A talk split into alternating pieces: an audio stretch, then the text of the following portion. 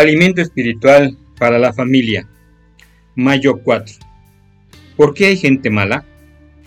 Lectura bíblica Gálatas 6, 7 al 10.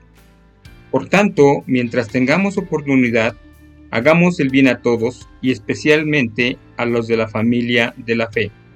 Gálatas 6:10. Todos me lo hacen, pero Alejandro es el peor, se lamentó Mónica. Me fastidia todo el tiempo en la clase de gimnasia porque no puedo hacer flexiones. Me gustaría mostrarle cómo le puedo flexionar la cabeza hasta arrancársela.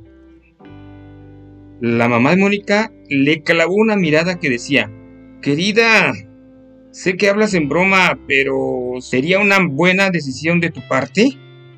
Mónica vio a su madre y le dijo, no lo voy a hacer para nada, te lo prometo. Pero qué bueno sería que Dios le diera un sopapo. ¿Sabes? La mayoría hemos deseado que Dios aplastara a nuestros enemigos y les impidiera que nos hagan sentir mal.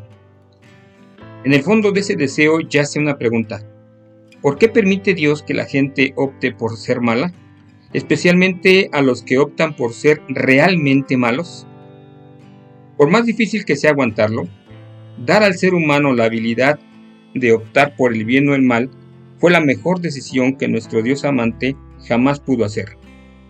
En realidad no nos gustaría vivir en un mundo donde Dios nos obliga y nos obliga y nos obliga a todos los demás a ser buenos.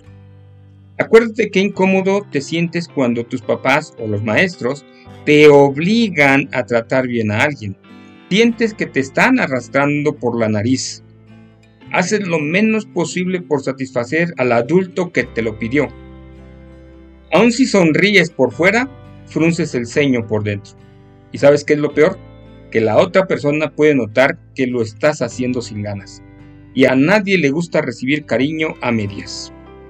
Por lo tanto, a todos nos gusta demostrar cariño cuando lo hacemos por nuestra propia cuenta. Es como cuando ayudas con los trabajos en la casa de un amigo cuando nadie te obliga a hacer algo bueno.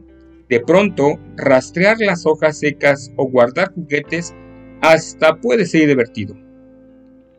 Si Dios nos hubiera hecho a todos para ser buenos, mejor hubiera sido que nos hiciera unos robots.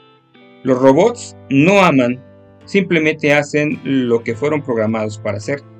Y nunca tienen la linda expresión de decidir libremente el ser buenos o demostrar cariño. Dios nos quiso tanto que nos puso en un mundo donde pudiéramos disfrutar de ser sus amigos. Aunque no nos gusta que nos lastimen los que optan por no ser buenos con nosotros, la oportunidad de elegir entre el bien y el mal es un privilegio demasiado bueno para renunciar a él. Cuando alguien no nos trata bien, podemos pensar que Dios no comprende nuestra situación, pero eso no es cierto. Recuerda cómo algunos tratan a Dios. Muchos de los seres humanos lo rechazan, se burlan de él y le desobedecen abierta y constantemente. Dios se siente herido, pero sigue amando y haciendo cosas buenas por la gente. Nosotros también tenemos la oportunidad de seguir haciendo lo bueno. Contesten en sus propias palabras por qué un Dios amante creó un mundo donde el ser humano puede optar por hacer el mal. Señor, ayúdanos a seguir amando a los demás aun cuando nos traten mal hoy también hay algo que hacer. Muchos culpan a Dios por la maldad en el mundo. Hoy compartan lo que aprendieron con un amigo que tiene problemas con entender la existencia del mal. Y recuerda, estás escuchando Alimento Espiritual para la Familia. Que Dios te bendiga.